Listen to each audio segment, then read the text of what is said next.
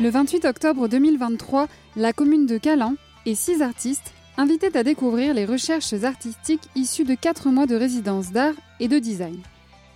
Six jeunes diplômés d'école d'art ont été accueillis dans l'ancienne auberge du village entre juillet et octobre 2023. Elle et ils sont allés rencontrer le territoire de Calin et ses habitants. De repas partagés en enquête historique, les six artistes ont posé leur regard sur les lieux. Des créations en ont émané, parfois encore à l'état de recherche, ou bien pour former le premier jalon d'un projet plus vaste, d'une série qui commence. Nous vous proposons une plongée dans la restitution de leur résidence.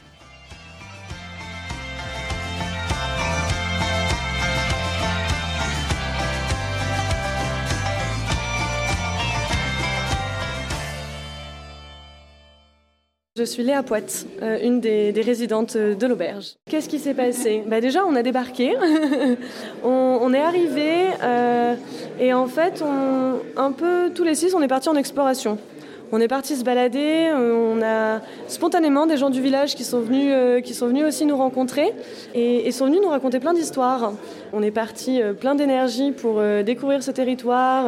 Pour certains, c'est ses mythes, ses paysages, ses, lignes de pins, ses, lumières aussi, du coup, à travers ces forêts peu épaisses. On a posé nos bagages, on est arrivé dans une ancienne auberge qui est un lieu très, très important, on s'est rendu compte, pour les habitants parce que euh, ils, ont, ils, ont, ils, ont, ils ont eu plein d'histoires déjà rien qu'à nous raconter dans, dans l'auberge. Quand on les a fait travailler sur l'ancien bourg, puisque le, le, village a déménagé. Yann Bouffin, maire de Calin. Ils ont été très inspirés par cette histoire. Ils y sont allés, ils ont, ils ont, ils ont, ils ont fait venir des gens un peu anciens de la commune qui leur ont expliqué. Enfin, voilà. Et, on voit bien que ça a irrigué totalement tous leurs travaux qu'ils nous ont présentés aujourd'hui. Donc ils ont travaillé véritablement landais, entre guillemets. Voilà. Enfin, c'est d'abord artistique, mais n'empêche qu'ils sont. C'était ça l'idée hein, qu'on voulait aussi. Hein. C'était qu'ils travaillent depuis ici pour aller avec leur regard nous fournir quelque chose. Je crois que c'est plutôt réussi, quoi.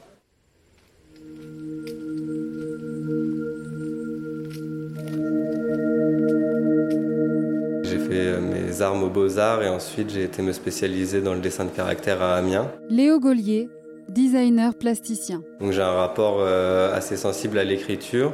Je suis venu ici euh, pendant sa résidence de 4 mois avec l'envie de faire une édition et je me suis retrouvé à écrire une vraie nouvelle plus que me porter sur la forme de l'édition. Donc en fait c'est des diapos imprimés sur des petites photos imprimées sur du rhodoïde que j'ai pris en sandwich dans deux feuilles de 300 grammes. Et euh, alors celle-ci elle fonctionne super bien, celle que j'ai fait hier elle fonctionne un peu moins bien, mais c'est l'idée de pouvoir, euh, je sais pas si j'ai mon petit texte, mais c'est ça. En fait c'est ça c'est le texte que j'ai fait, et l'idée c'est d'en faire une version publique et consultable à plusieurs en fait. Euh, dans quel sens? Voilà, on peut, bon des fois ça marche pas très bien, mais on peut avoir en fait accès à des extraits de l'histoire. Euh, et, en fait, ça permet de lire un petit morceau, euh, un petit morceau de l'histoire, mais et d'avoir envie d'y aller aussi après par la suite, sans pour autant perdre 20 minutes à partir dans le récit, s'arrêter. Là, c'est moi qui ai fait les, sélections. À partir de là, on peut lire et ça emmène peut-être une discussion aussi. Voilà, et puis on, ne prive pas le lecteur d'une information importante, euh, c'est une bribe. En fait, ce travail, déjà, c'est un assemblement de bribes euh, que j'ai tissé avec la narration. Et du coup, j'aime le, redonner en, tant que bribe. C'est pour ça que la diapositive, ça marche super bien aussi en, en écho avec euh, cet extrait. Ici, on est dans l'atelier d'un voyageur temporel.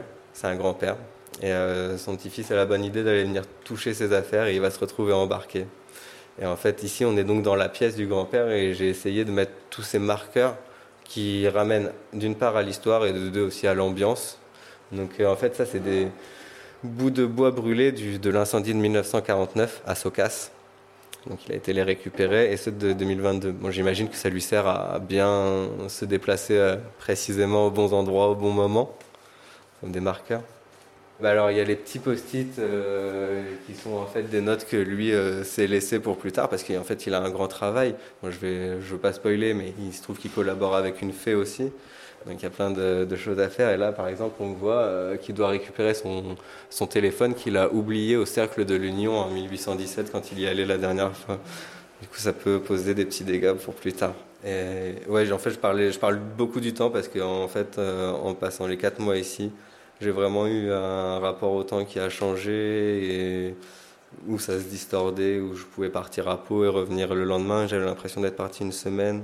Dans le, dans le fait qu'il y ait quatre mois, qui est quand même euh, un tiers d'une année au final, enfin représenté comme ça, ça fait long. Ben, on a vraiment le sentiment, on, a le temps d'éprouver en fait, parce qu'une résidence de deux semaines, ouais, on va être toujours un peu pressé parce qu'on sait que dans une semaine on doit rendre ça, alors que sur quatre mois on a vraiment le temps de mettre en place ces tables partagées, donc ça fait des habitudes, des choses comme ça. Et, euh, et là vraiment quatre mois, ça permet vraiment de l'éprouver, de le vivre, je trouve.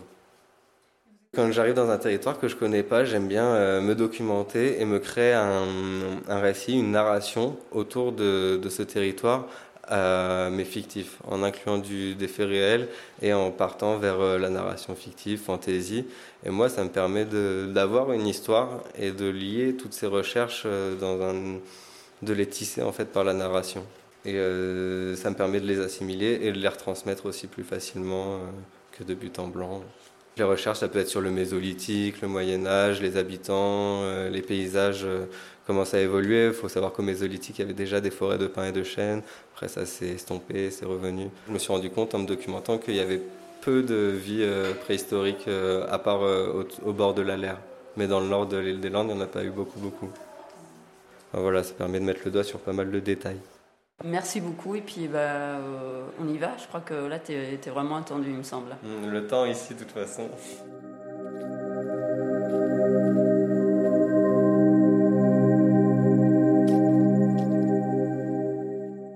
La gemme, c'était euh, une cabane de résine où les résiniers, eux, venaient récolter de, bah, cette matière sur les arbres. Lorraine Roustin vit et travaille à Tarbes dans les Hautes-Pyrénées. Elle se concentre sur certains environnements extérieurs qu'elle côtoie forêts, rivières, terrains publics et privés. Et elle y observe le non-humain. Elle se demande quelles sont nos pratiques de gestion du vivant? Moi, je voulais parler de la disparition aussi de, cette pratique, mais aussi du paysage, enfin plein de choses. Ce qui fait que j'ai créé une performance qui se trouve dans l'église et euh, dans laquelle je me recouvre de sable dans un rituel que j'ai créé tous les jours, je ramenais euh, du sable sous mes chaussures et euh, ben, la salle que vous voyez ici, à chaque fois, on était tout le temps en train de passer le balai parce que on était plein. Ben, voilà, j'avais envie de développer ce, ce petit effet à l'extrême et de me recouvrir, mais aussi de, me baigner dans ce sable parce que, euh, ben, en fait, il a apparu parce que les lagunes ont, sont asséchées avec l'exploitation de la forêt cultivée, les pins, tout ça. En fait, l'eau est remplacée par le sable. Donc le, fait de se déposer du sable dessus, c'est euh, un peu une attente de la revenue de l'eau ou de, cette eau. Le sable dans mon petit pot, en me le reversant dessus, ça vient s'agglomérer sur moi et mon corps devient de plus en plus euh, foncé et, euh, et, sali. Et pour moi, ça représente un peu bah, aussi les incendies qu'il y a eu l'an dernier, en fait, j'ai l'impression de devenir de la cendre, euh, qu'il y a un recouvrement qui se fait dans cet ordre des choses-là. Et, voilà. Donc euh, l'adhérence totale avec ton environnement. Ouais, c'est ça, d'être de faire corps en fait avec l'environnement.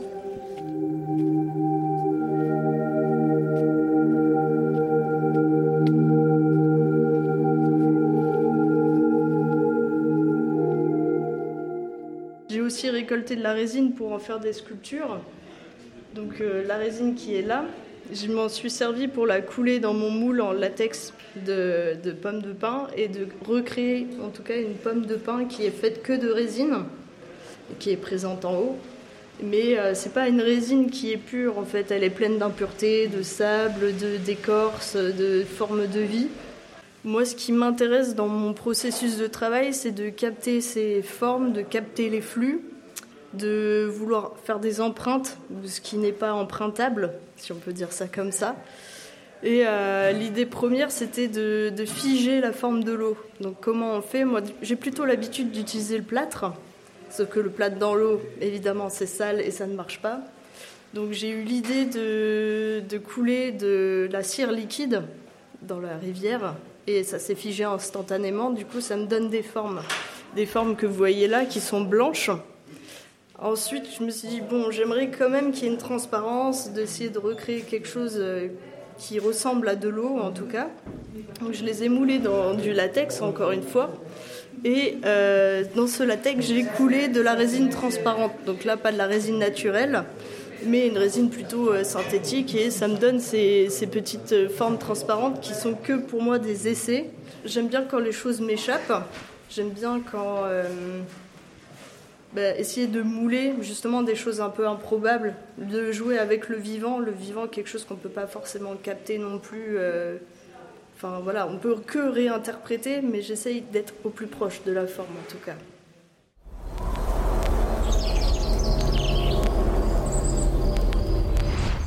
J'ai pour habitude de momifier des arbres qui sont morts ou tombés euh, bah, soit déçus d'une tempête, soit euh, d'invasion de scolites qui, eux, euh, aiment bien manger les pains. Donc, le fait d'être dans les Landes, j'étais servi en pain, il y en avait plein. Et celui-là, il était tombé à côté de la cabane des Gémeurs de Calin, donc on a pu le récupérer, le déplacer sur une piste. Et mon processus, qui d'habitude était de l'enrouler dans des bandes de tissu, j'ai voulu le modifier, avoir quelque chose de plus éphémère encore. Et bah, de travailler avec de l'argile blanche qui, au contact de la pluie, disparaît totalement.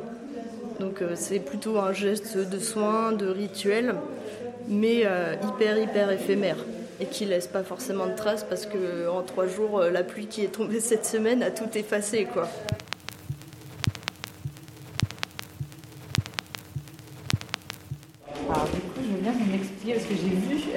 Travaux de recherche en bas.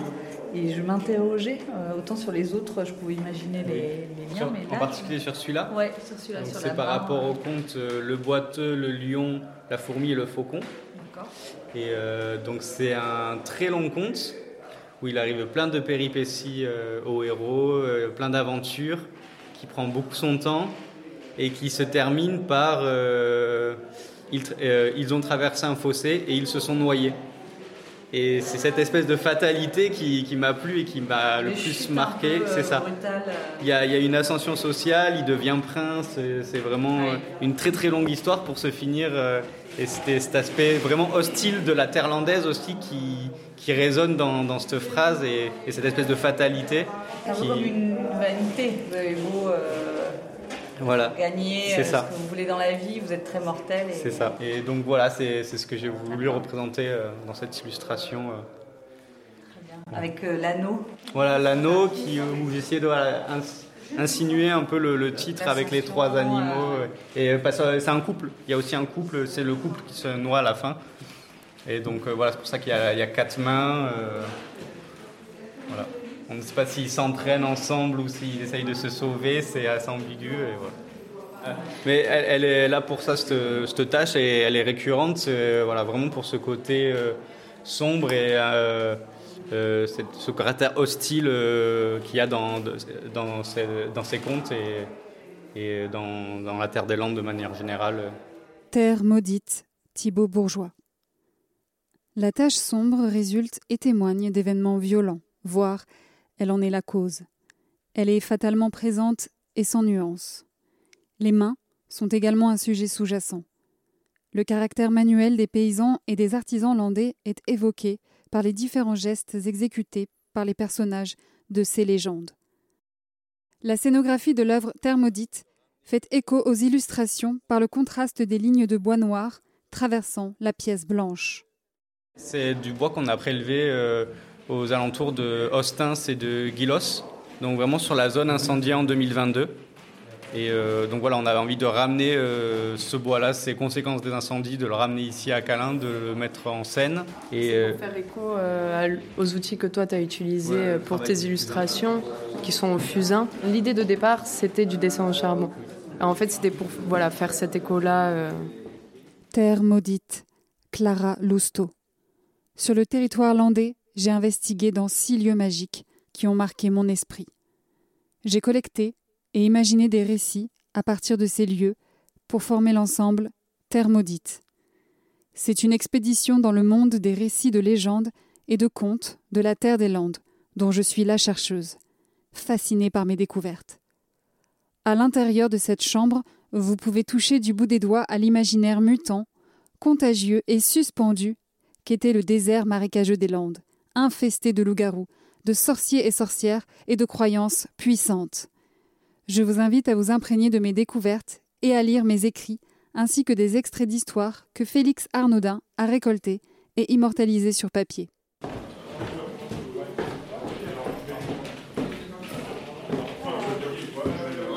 J'ai fait euh, pendant toutes mes petites marches, mes balades, j'ai récolté pas mal de feuilles qui étaient bien vertes, bien belles, euh, que euh, j'ai proposées au soleil. Et, et l'idée, c'était d'imprimer, d'imprimer des choses avec le soleil. Léa Poite, designeuse plasticienne. Elle développe une recherche autour de l'objet imprimé et s'intéresse à la matière vivante, qui devient médium de ses installations, ses éditions et impressions. J'aime vraiment la, matière et, un peu l'art artisanat. Euh, je, suis vraiment euh, un peu mélangée entre les deux. J'aime bien les techniques un peu traditionnelles de, fabrication. Et donc c'est vrai qu'ici, étant dans un territoire, rural très riche en, végétation, travailler avec les feuilles, en fait, ça, ça, m'est venu assez naturellement. En fait, les, plantes sont, sont remplies de plein de pigments. Il y a la carotène qui va faire un peu le orange, la chlorophylle, il y en a sûrement d'autres. Et au printemps-été, euh, la chlorophylle, elle est boostée à fond, les feuilles paraissent toutes vertes. C'est vrai que si on, si on s'approchait et qu'on les regardait au microscope, on verrait qu'en fait, il y a plus de couleurs. Il y a d'autres petits pigments qui, pointillent un petit peu partout, mais euh, au printemps, c'est celle-là qu'on voit le plus. Et, euh, en fait, c'est exactement le même processus que, que le processus qui se passe à l'automne. la chlorophylle se développe un peu moins vite, les cellules meurent un peu plus, rapidement qu'elles ne se régénèrent et donc laissent apparaître les autres couleurs. Et donc en fait pour imprimer, j'ai récupéré euh, une grande quantité de rhodoïdes qui m'a permis de, sur des feuilles transparentes, pouvoir écrire du texte et en fait, il suffit d'apposer ça au soleil.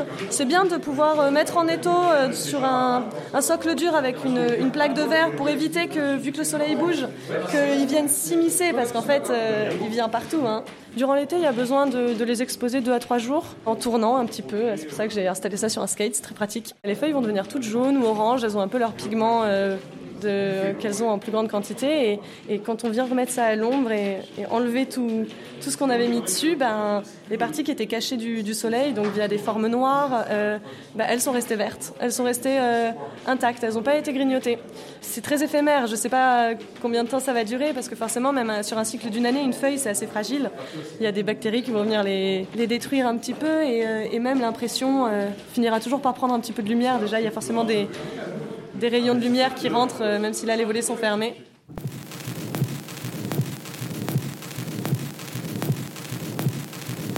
J'ai d'abord fait des tissages avec les végétaux que je trouvais. Avec le tissage, on, peut structurer des choses et, euh, en fait, euh, ça retrace un peu ce que j'y ai trouvé dans, les forêts des Landes.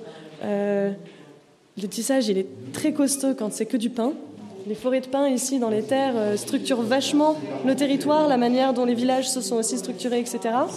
Les feuilles de, chêne, euh, de, fougères, etc. viennent finalement fragiliser à chaque fois les, les, tissages et, euh, c'est le pain qui vient un peu restructurer tout ça. Donc je trouvais que c'était un peu des, des, structures paysages finalement ces tissages. Et, j'ai rencontré une habitante du village qui euh, travaille la laine. Elle a son voisin qui lui donne de la tonte de mouton.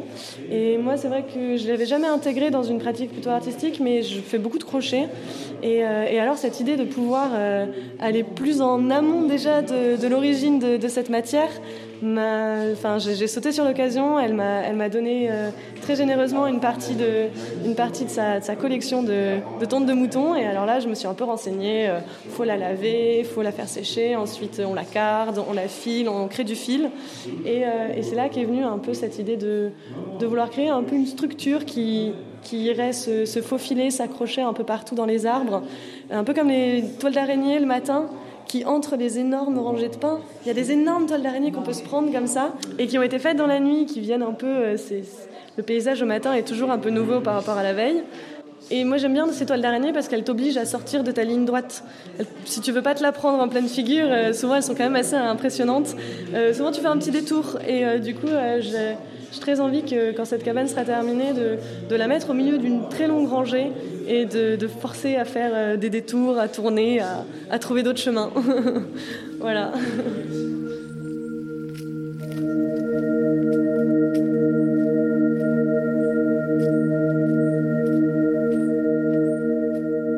Nous nous dirigeons vers l'église de Calin pour aller rencontrer Léa Stella Lalanne, peintre plasticienne.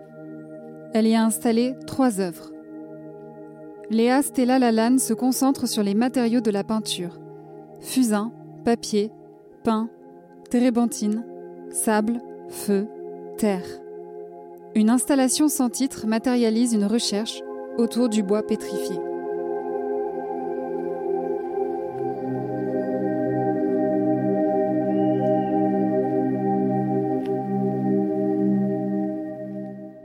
J'ai postulé à la résidence, je voulais travailler sur le bois pétrifié avec un produit qui s'appelle la patine à l'Indien. Et c'est un produit qui minéralise, pétrifie le bois artificiellement à base de silicate et de sel de bord. C'est un produit qui est utilisé sur les granges norvégiennes, suédoises ou américaines. Ça blanchit un peu le bois et ça le fait passer de végétal à minéral.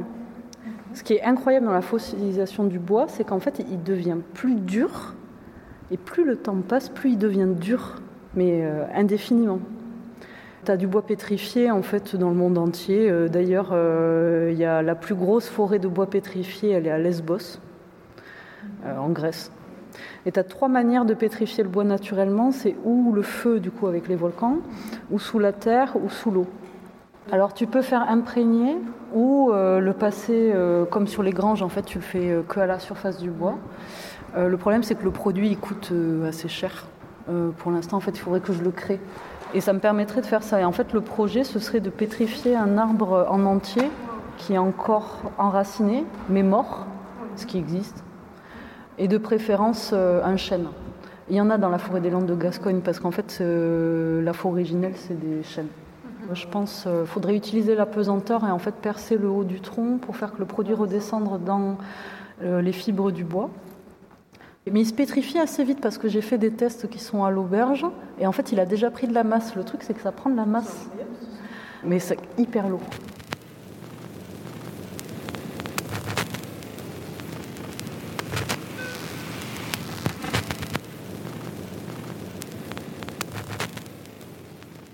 De petites lampes à l'huile éclairent l'installation. Elles sont inspirées de la fête du Diwali.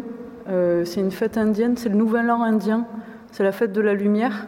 Et euh, ils font ces formes-là là-bas. Et c'est trop rigolo parce que euh, du coup dans les landes, euh, tu as les pots de gémeur. C'est des espèces de, vases comme ça en terre, terre cuite orange. En fait, c'est comme si tu faisais un pot de gémeur et puis après tu le plies.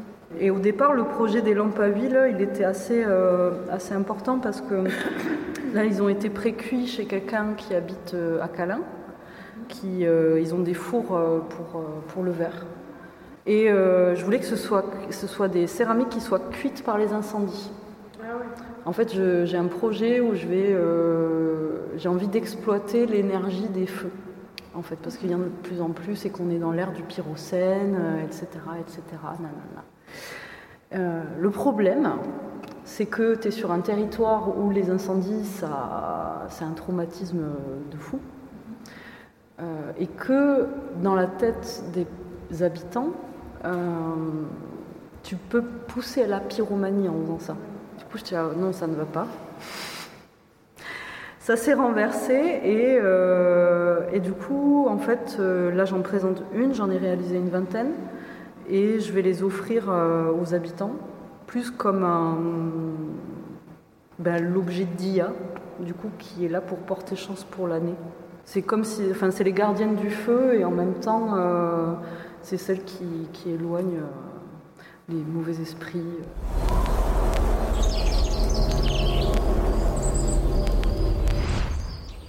Au départ, l'intention, c'était de faire des plans fixes de, des Landes. Alors, euh, j'ai passé un mois à observer la lumière, à me rendre compte qu'en fait, la lumière la plus belle et la plus intéressante, c'est celle qui arrive évidemment au ras de l'horizon, c'est-à-dire à 18h, là où il fait 40 degrés, où tu te fais attaquer par des temps et des mouches plates, c'est dur. Vraiment. Enfin, là, là, là j'ai fait une insolation.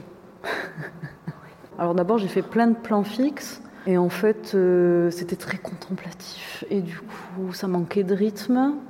Et je me disais, mais c'est pas ça les landes. Enfin, c'est pas contemplatif. En fait, on est sur une terre qui est hostile. Enfin, euh, tu ne restes pas planté là, en fait, à regarder la forêt tu roules beaucoup. Et les routes, ici, avant, ça s'appelait des pistes parce que c'était tout caillouteux. Et quand tu penses qu'il y a 40 ans, enfin, les gens ils traversaient les Landes, c'était que des pistes de cailloux. Quoi. Tu tombais en panne, c'était, c'était, c'était dingue. D'ailleurs, je suis tombée en panne d'essence. Et je suis tombée en panne de sens aussi, à un moment donné, parce que je ne trouvais pas qu'est-ce que je cherchais sur l'horizon. En fait, j'étais complètement obsédée par les horizons euh, et le fait que la géographie du territoire soit, plate, etc. Et que tu as euh, ces rythmiques de pain et tu as les rythmiques créées par les exploitations agricoles, les coupes rases, hein, comme on voit là, avec ces tas euh, de racines, etc. Le fait que ce soit des forêts artificielles. Et je suis revenue à ce que je faisais dans ma pratique, c'est-à-dire que j'ai une pratique contextuelle plus, où je vais me mettre euh, à travailler sur un territoire, plus que euh, j'ai pas une pratique d'atelier. et je bouge beaucoup en voiture.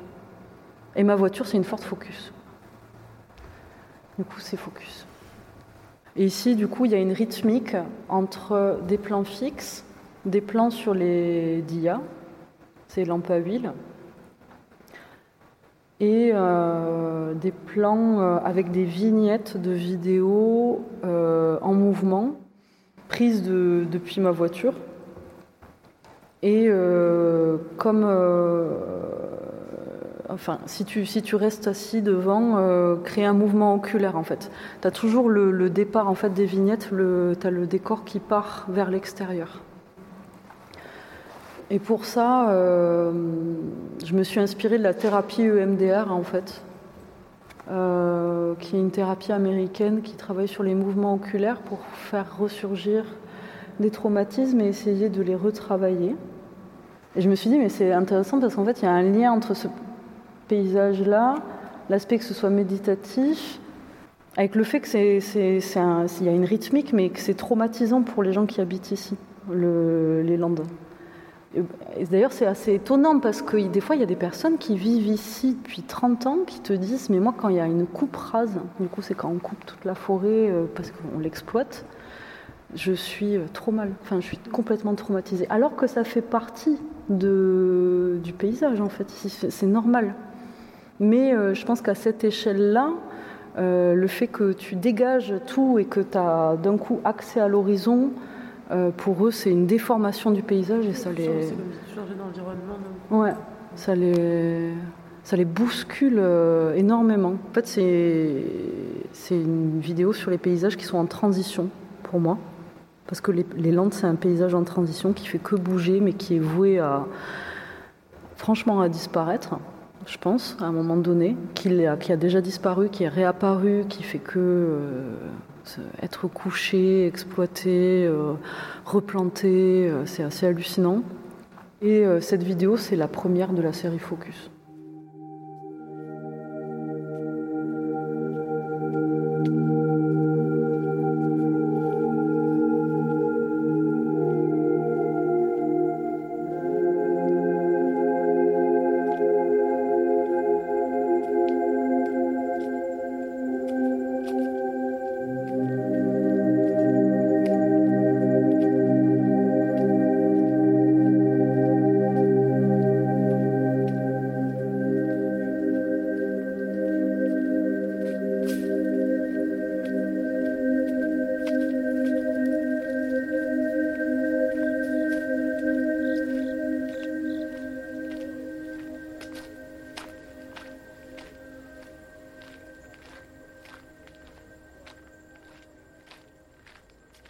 Et alors, euh, pourquoi euh, spécialement dans les Landes Qu'est-ce qui euh, vous a inspiré? Qu'est-ce qui vous a appelé? Alors, il y a eu bah, l'opportunité déjà avec un appel à projet. Léo Gaulier. Par l'école d'art des Pyrénées et la Fondation des artistes. Et aussi l'envie de s'installer dans la ruralité et d'éprouver un peu en fait le, comment le temps se comporte ici.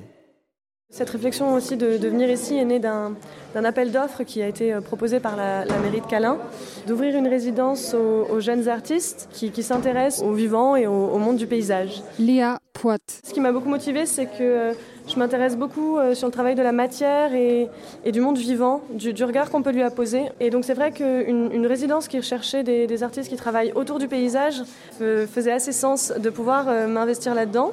C'était assez intrigant parce que le paysage des Landes, c'est un paysage que je ne connais pas du tout à l'origine. Je suis vraiment venue déposer un regard hyper, hyper nouveau, hyper hyper différent. C'est hyper différent des endroits que j'ai pu connaître euh, dans, le reste de la France. Euh. Pourquoi on a participé? C'est vrai ça Parce qu'en fait, à la base, on est un collectif. On est donc tous les quatre avec Léo, Léa, Thibaut et moi. Clara Lousteau. Et l'idée, l'opportunité, en fait, on s'est dit, euh, ben, c'est super, on va faire une résidence tous ensemble. C'était notre première résidence à tous. Et en fait, à la base, on est designer graphique. Donc euh, une résidence d'artiste en tant que designer graphique, il y avait un challenge qu'on aimait bien et on voulait un peu euh, sortir de ces carcans euh, de, de, graphisme, de comment dire, d'images qu'on pourrait associer au design graphique, qui est l'affiche, le logo, la typographie, et sortir de là pour vraiment montrer que le design graphique c'est pas que ça et que les frontières avec l'art sont très fines et en fait finalement il n'y en a pas vraiment. Et donc voilà, et puis les Landes, euh, l'été, euh, quatre mois euh, entre nous, bon voilà, c'était super quoi. et alors, qu'est-ce que ça a changé justement de, rester quatre mois et dans, un travail de, de, de trait en fait, d'inspiration? Euh, ben, ça a changé qu'on peut déjà euh, beaucoup plus s'attarder sur tous les détails, euh, avoir une meilleure vue d'ensemble sur le rythme qui s'y opère. Et c'est vrai que moi, je trouve que le temps passe différemment dans cet endroit-là. Quand je fais des allers-retours, ne serait-ce que d'une journée, j'ai l'impression d'être parti une semaine. Les journées passent super vite aussi ici. Et, et c'était super inspirant du coup pour le récit que j'ai fait à la fin. En tout cas, euh, le fait d'être resté quatre mois ici m'a beaucoup incité à partir sur de la narration euh, plus que de la production graphique à proprement parler. C'était chouette d'expérimenter la vie en communauté. Lorraine Roustin. Euh, le fait qu'on se retrouve à six sans tous se connaître, c'était vraiment quelque chose d'assez intense, je dois avouer.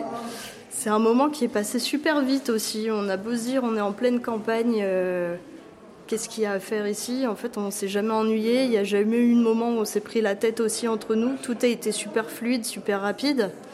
On arrive, euh, enfin le matin, quand on se réveille vers 8h30, en fait, on arrive tout de suite, il est 14h et, euh, et il s'est passé trop de choses.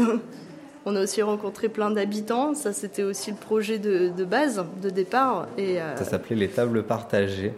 Et euh, c'était un moment assez convivial, pas forcément tourné autour de l'art, de l'art justement, mais vraiment du social et de qui voulait bien venir en ramenant à manger. Et euh, bah, c'était super chouette à vivre parce que euh, déjà au fur et à mesure des semaines, des habitudes qui se mettent en place. Et euh, puis c'est vraiment un moyen d'être en contact avec les habitants et de s'intégrer euh, dans le village. Enfin, c'était super chouette ces moments-là. L'auberge en soi a un super potentiel d'accueil. Euh, que ce soit pour des artistes ou pour des petits événements. Et puis aussi le fait d'être là sur quatre mois, ça donne aussi envie de nouer euh, sur un plus long terme que, que quand on est que deux semaines par exemple dans un endroit. Et ouais, de tisser des liens avec eux, de créer des projets. Et en fait, c'est dur de repartir, je pense, maintenant. Parce qu'on a construit des choses avec eux. Et là, on va devoir tout arrêter pour retourner à nos vies euh, citadines. Et je pense que c'est ça le plus compliqué. On a mis ça en place euh, tous les vendredis. Et alors, la première fois, c'était assez euh, intimidant. Il a fallu se présenter. Il y avait, c'était le moment où il y avait le plus de gens. Donc, on s'est présenté. Il fallait dire ce qu'on allait faire à la résidence, montrer notre travail et tout. Et en fait, petit à petit, tous ces vendredis, il y a eu de moins en moins de monde jusqu'à former un noyau. Euh, dur qui est resté là. vraiment récurrent et avec qui on a pu vraiment plus prendre le temps de discuter et, et euh, l'atmosphère a changé et, c'est vraiment devenu convivial, un rendez-vous hebdomadaire. Il y a vraiment des liens euh. qui se sont créés quoi, à partir de ce moment-là, où c'était plus, euh, plus petit en fait. Et, il y a eu notamment une fois où ben, c'était à la pleine saison du Brame du Cerf, où on est parti en fait du repas, on est monté dans le pick-up avec Alain et, et, Sylvie, on allait écouter le Brame du Cerf. Enfin bon, voilà, c'est des petits moments en fait qui peuvent pas trop se créer si on force pas et qu'on met pas cette habitude, cette récurrence. Euh. Tous les vendredis soirs, euh, en plus de, manger et boire un coup, dans l'espace de l'entrée, on, accrochait un peu euh, soit des photos qu'on avait faites, soit des débuts de dessin, soit des petites installations, mais des choses qui en plus changeaient un peu tous les vendredis. C'était à partir du même du même objet, on en avait fait des choses différentes et ça, ça je, pense que c'est pas mal aussi pour pour montrer que les choses sont pas fixes et que et que c'est ça aussi la recherche, c'est se poser des questions, faire quelque chose, ne pas s'arrêter. La restitution se fait là où on a vécu pendant quatre mois. Là, on est dans les chambres. Euh, l'auberge espagnole, c'était ça aussi. C'était la cuisine. Enfin, voilà, on, on invitait chez nous quelque part un peu. On ouais, les chambres. Euh, on avait Thibaut Bourgeois. Euh, séjour, mais plus accueil, là où on faisait notamment les, les tables partagées. Une partie salon plus personnel et la cuisine. Et c'est ça aussi qui est bien aujourd'hui, c'est qu'on voit aussi que les les gens qu'on a côtoyés tous ces vendredis, ils sont contents de monter à l'étage. Ils n'étaient jamais montés, ils avaient l'impression qu'ils n'avaient pas le droit. Et là, on les amène et euh, ils sont contents de, découvrir, euh, ça, s'entend. Mais ils sont tous euh, contents et surpris de, la quantité de, ce qui a été fait. Et non, ils sont, ils sont ravis. En fait, chaque vendredi, on leur montrait un petit peu plus de ce qu'on faisait, mais sans trop dévoiler, parce que bon, on voulait pas non plus qu'ils arrivent le jour J en ayant l'impression d'avoir tout vu. Mais du coup, ils ont suivi un peu l'avancée de nos recherches petit à petit. Et là, ils sont, ouais, je crois qu'ils sont contents. Moi, le, compliment qui m'avait fait le plus plaisir, c'est qu'un monsieur nous a dit que notre salle, elle était très chargée émotionnellement et qu'il avait ressenti. Et ça, ça nous a touché parce que c'était l'objectif euh, de la scénographie, en tout cas. En plus, il ressemble à un petit sorcier euh, sorti de la forêt, cet homme-là. C'était trop. Avec cette résidence d'artistes, ils l'ont dit, c'est agrégé autour un petit groupe d'habitants. Bon, peut-être 10, 12, 15 personnes. Très bien. Déjà, c'est déjà beaucoup. On est 170. Donc, euh, c'est bien déjà. Yann Bouffin, maire de Calin. Il faut des gens qui portent des volontés, ça c'est, ça c'est clair, au niveau politique, qui les, qui les portent et qui, les, qui ne les lâchent pas en cours, qui les tiennent, parce que c'est pas toujours facile, surtout sur des terrains comme celui de la culture ici, c'est compliqué bien évidemment. Il faut une volonté et puis après faut, il faut des opportunités de réseau, c'est ce qui s'est passé, puisque avec Jean-François Dumont, on a sympathisé ensemble bien avant d'être élus. Et puis euh, quand on a, eu l'auberge euh, libre, on s'est dit qu'est-ce qu'on va faire de ce lieu, qu'est-ce qu'on peut faire? Et puis on s'est dit, et si on faisait autre chose qu'une auberge?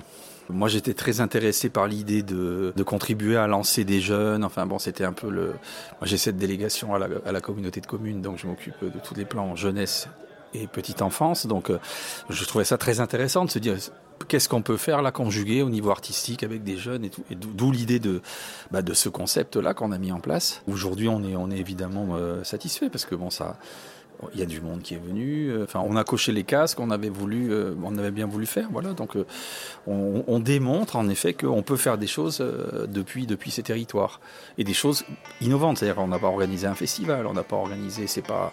On est plus sur une démarche plus plus lourde, mais en même temps qui a beaucoup plus de sens pour moi. Voilà.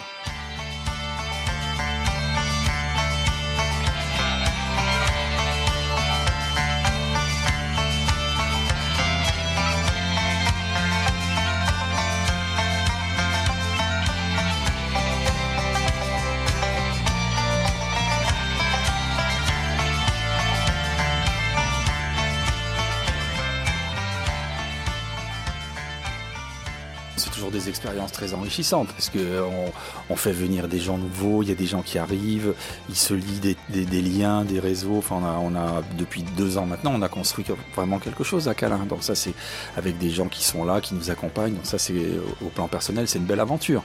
Je suis persuadé que c'est des dynamiques, c'est ces dynamiques-là qu'il faut mettre en place sur ces territoires pour que ces territoires vivent. Et c'est pour ça aussi qu'ils seront attractifs. C'est pas nous ici, on n'est pas à partie de dire, euh, eh ben on va bâtir des lotissements pour faire venir des gens. Non, c'est pas comme ça qu'on travaille, y, compris au niveau de la communauté de communes. Mais on fait, on, donne du sens, on, fait des choses qui sont susceptibles de faire venir des gens, même s'ils restent pas, même si c'est des gens qui restent à un moment donné, puis qui s'en vont, d'autres arrivent. On a besoin dans ces territoires de ce que je disais, d'ouvrir les portes et les fenêtres grand. Rien n'est pire que de quant à soi et le vivre sur soi. C'est mortel. Enfin, moi, j'avais, je, disais, si on continue comme ça, le village disparaîtra. Ça deviendra, à moyen terme, un, quartier de luxe ou de sort. Je cherche pas à faire de l'audience, moi, là-dessus. Je, je, pense, je crois au fait que les gens, au bout d'un moment, réalisent au fur et à mesure qu'il se passe des choses, que c'est bien pour leur village, que le fait qu'il y ait des gens nouveaux qui arrivent, qui se croisent, qu'il y ait du monde dans le village, rien que ça, je pense qu'ils commencent à réfléchir là-dessus.